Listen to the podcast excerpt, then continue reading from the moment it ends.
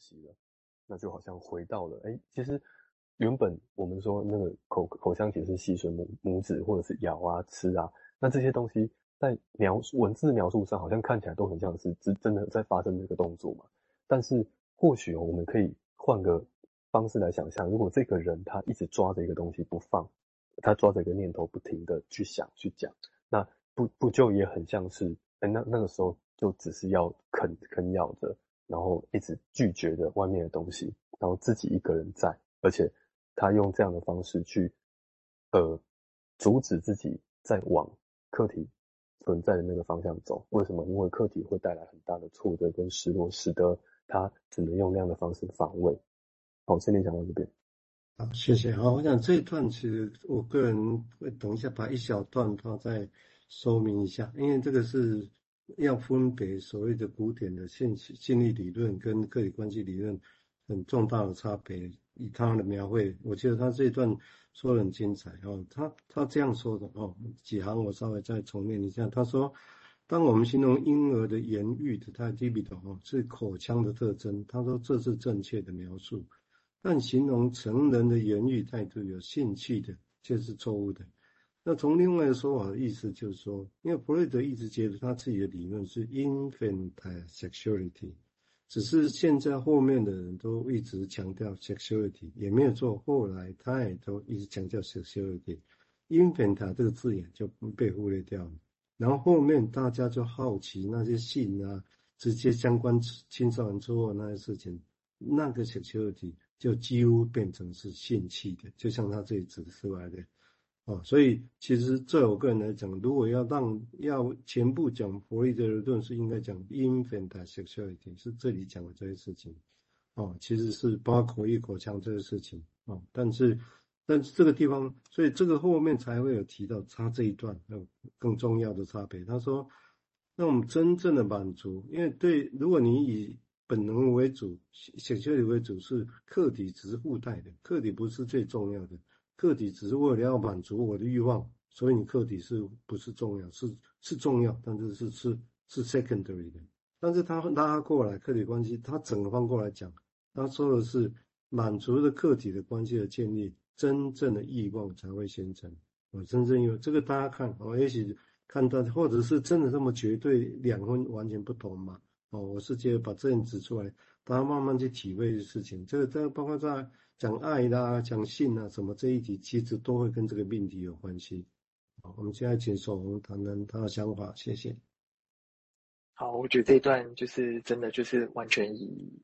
客体好，客体关系好像是最重要的一件事情，然后用客体关系来决定言语态度。所以我觉得这边看到的是说，他那个讲的成熟哦，成人的这个概念呢、呃，讲的是关系的成熟。而不是不管是性性器啦，或者是性欲这部分的成熟，我讲的是关系的成熟，然后才能决定了这个性是怎么样子的一个状态。好像，对，所以就刚刚我在重复，我们必须记得，并非言语的态度决定了客体关系，而是客体关系决定了言语的态度。这个两边会可以打架的，那对我们来讲没有必要哈。我们来可以想想这两个的关系到底是什么。好，我们接下来请建佑再继续谈，谢谢。哦，那文章继续谈哈，他说，客体关系的发展模式有几几个阶段哈。第一个是婴儿式的依赖，用是以得到的取为主。那这里面细分两个，一个是口腔早期，就是吸吮或拒斥。那那它描述成是一个 pre-ambivalence，就是矛盾前期的。那另外一个阶段是口腔晚期，就是吸吮或咬嚼，它是一个矛盾的 ambivalence 的状态。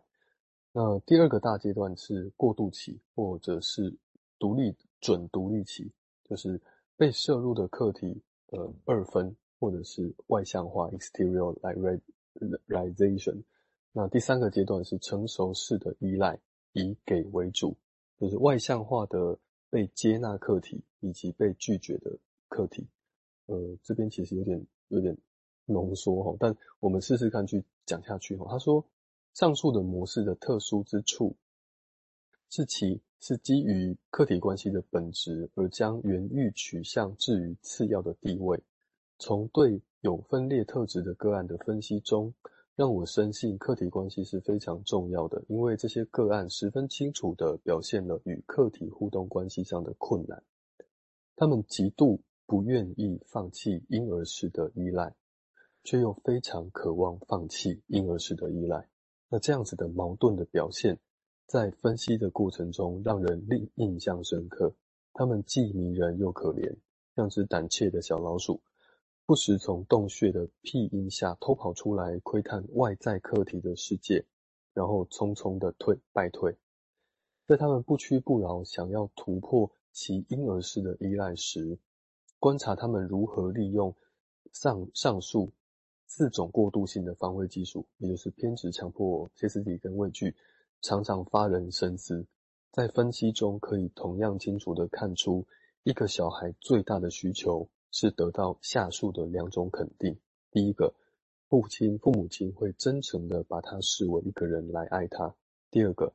父母亲能真诚地接受他的爱。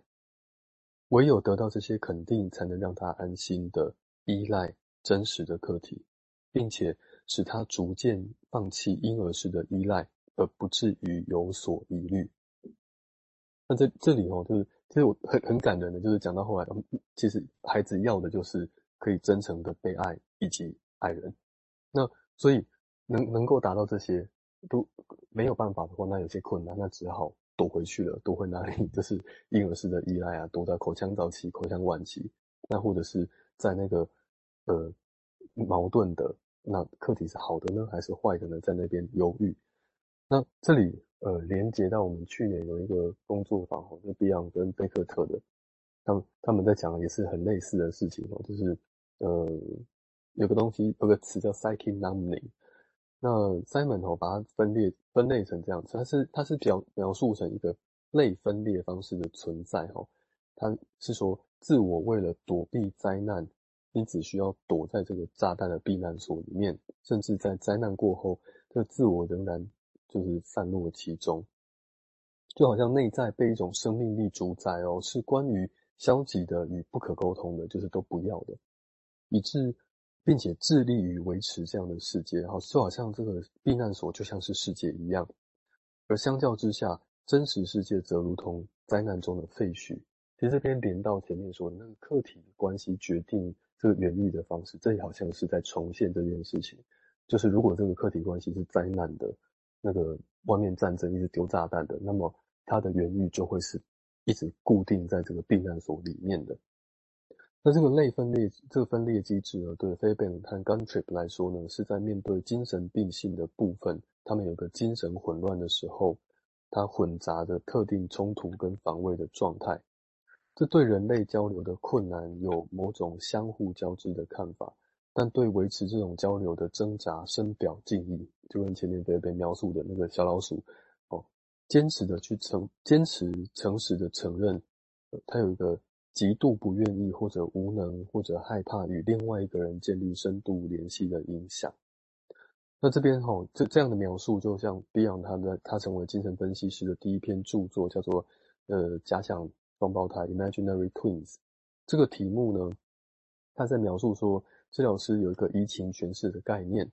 他的病人呢，将 Beyond 看成自己的一个双胞胎。那根据这个病人的建构呢，他在幻想中阻止了他自己的双胞胎出生，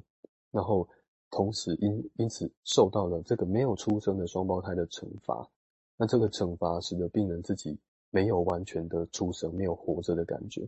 这位患者说，他觉得自己好像在子宫里。对此呢，Beyond 认为是病人是害怕出生的，所以有个矛盾的事是，Beyond 要理解病人的沟通这件事，就好像是一个双胞胎应该要知道这个双胞胎自己是虚构的，然后也是站在这个病人的对立面的，就是病人想什么，他是他是